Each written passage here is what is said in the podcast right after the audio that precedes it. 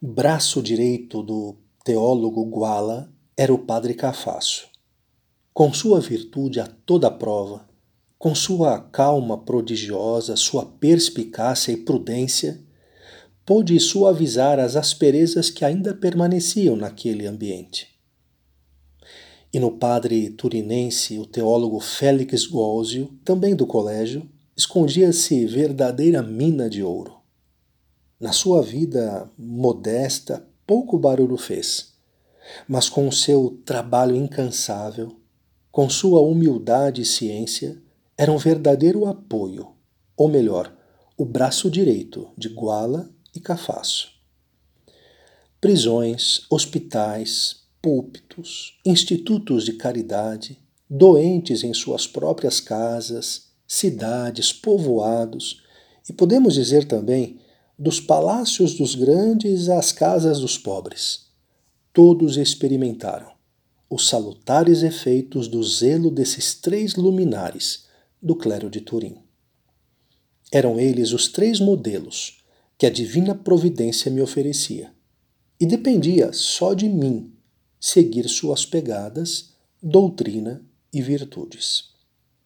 O padre Cafasso, meu guia havia seis anos, foi também o meu diretor espiritual. E se eu fiz algum bem, eu devo a ele, a este digno Padre, em cujas mãos coloquei minhas decisões, estudos e atividades. Ele começou primeiro por me levar às prisões, onde pude logo verificar como é grande a malícia e a miséria dos homens ver turmas de adolescentes e jovens, de 12 a 18 anos, todos eles robustos, mas sem nada a fazer, picados pelos insetos, a míngua de pão espiritual e temporal foi algo que me horrorizou. A degradação social, a desonra das famílias, a infâmia aos próprios olhos, personificavam-se naqueles infelizes.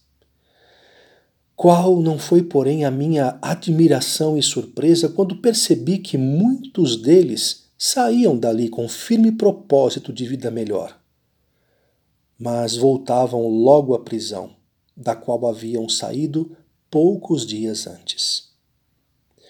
Nessas ocasiões, descobri que muitos voltavam àquele lugar porque estavam abandonados a si próprios.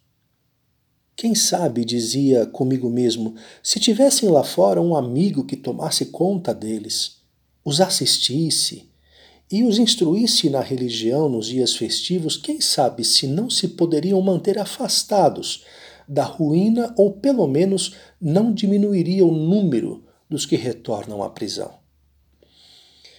Eu comuniquei esse pensamento ao padre Cafasso e com o conselho dele, suas luzes, eu me pus a estudar a maneira de fazer isso, deixando o êxito nas mãos do Senhor, pois sem ele são inúteis todos os esforços dos homens.